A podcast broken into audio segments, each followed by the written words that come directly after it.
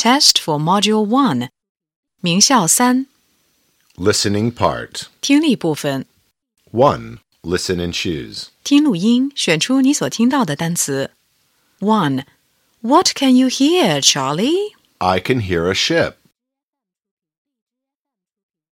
Two, I can't hear them, but I can see them. 3. What else can you draw? I can draw an apple too. Four, What can you see, Peter? I can see a big ship on the sea. Five, Give me a glass of milk, please. Here you are. Six, Let's go to the supermarket and get some food. 7. The moon bread is very hard and rough. Eight, Taste this bread. Is it sweet? No, it's salty. Nine, What do you want? I want some sweet cakes. 10. Mr. White has two children, a boy and a girl. 2. Listen and choose. 听录音，选出正确的应答句。 1. How does the apple feel? 2. What color can you see? 3. Is the coffee bitter? 4. Smell it. How does the pineapple smell? 5. What do you hear? 6. Is it a hard table?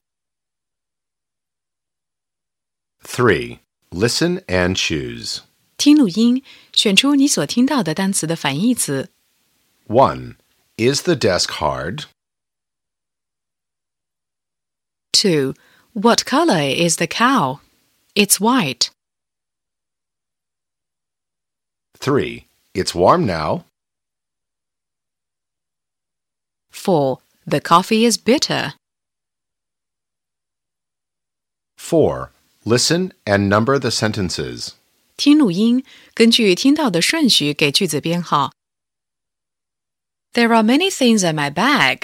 What are they? Close your eyes and touch them. Okay.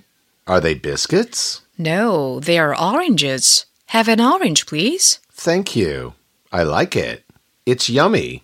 I like it too.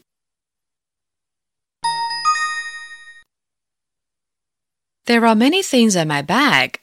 What are they? Close your eyes and touch them. Okay. Are they biscuits? No, they are oranges. Have an orange, please. Thank you. I like it. It's yummy. I like it too.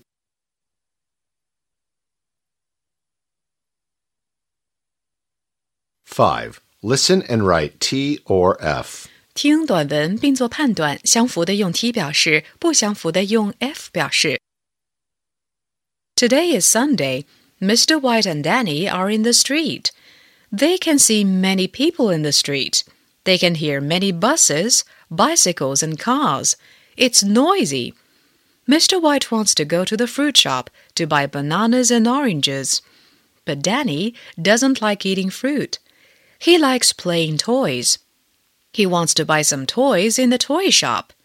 He wants to buy a toy ship and a toy aeroplane.